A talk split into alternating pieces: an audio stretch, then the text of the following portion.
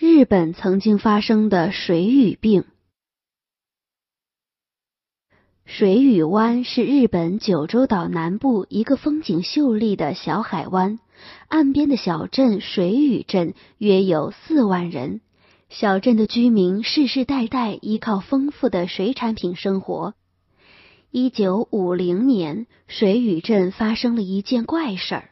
当地的猫全都得了一种怪病，走路不稳，抽筋麻痹，最后纷纷跑到海边跳海自杀。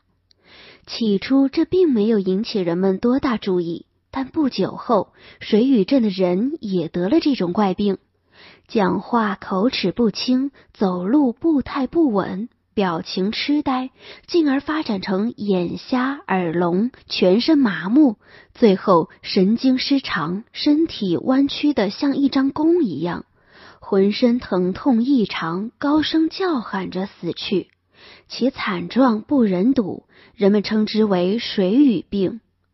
直到一九九六年，人们才揭开了水俣病的病因，原来是汞中毒所致。水俣镇有一个氮肥厂，长期以硫酸汞和氯化汞做催化剂，工业废水直接排入附近的港湾。这种含汞的工业废水在海底能够通过一种细菌的作用，变成毒性十分强烈的另一种化学物质，也就是甲基汞。海洋中的甲基汞很容易进入鱼虾贝类的体内。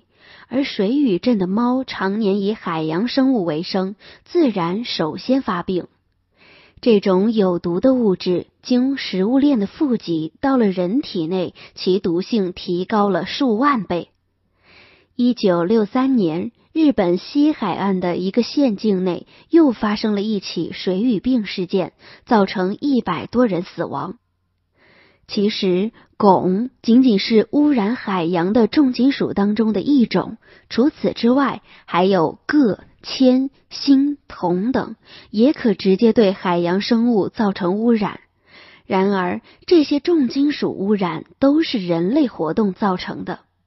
工业污水、矿山废水的排放及含重金属的农药的使用，煤和石油在燃烧中所释放的重金属，经河流或大气携带进入海洋后，对海洋造成了严重污染。因此，近岸海洋区域，特别是工矿企业集中的海湾河口地带，海洋的污染最为严重。这一事件告诉人们，很多灾难是人类活动直接导致的。人类的生产活动如不注意对环境的保护，人类便会在不久的将来尝到自己种下的苦果。